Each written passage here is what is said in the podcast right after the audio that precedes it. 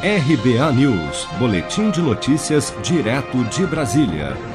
A economia brasileira teve uma queda de 10,94% no segundo trimestre de 2020, segundo o Índice de Atividade Econômica IBC-BR, divulgado nesta sexta-feira pelo Banco Central.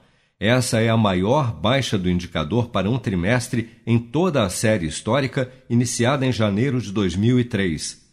O IBC-BR é considerado uma prévia do PIB, que é a soma de todos os bens e serviços produzidos no país e serve para medir a evolução da economia.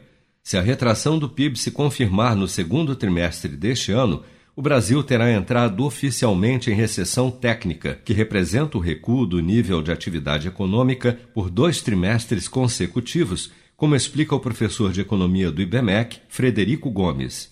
Caso essa queda se confirme, deve se confirmar, o número do segundo trimestre é uma queda bem bastante considerável, né, perto de 11%, o país vai ter entrado na chamada recessão técnica que ocorre quando há recuo da atividade econômica por dois trimestres consecutivos. A gente já havia tido no primeiro trimestre deste ano uma queda de 1,5% eu imagino que a expectativa para o ano 2020 deve ser mantida ali em torno de 5,6% de queda no PIB, que é a última expectativa mostrada no relatório Focus.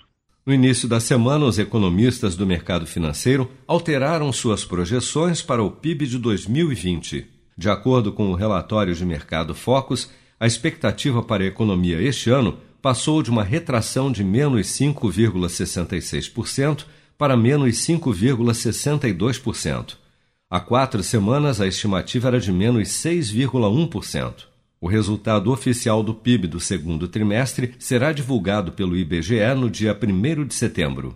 Seja para conquistar sonhos ou estar seguro em caso de imprevistos, conte com a poupança do Sicredi. A gente trabalha para cuidar de você, da sua família e proteger as suas conquistas. Se puder, comece a poupar hoje mesmo. Procure a agência Sicredi mais próxima e abra sua poupança. Sicredi, gente que coopera cresce.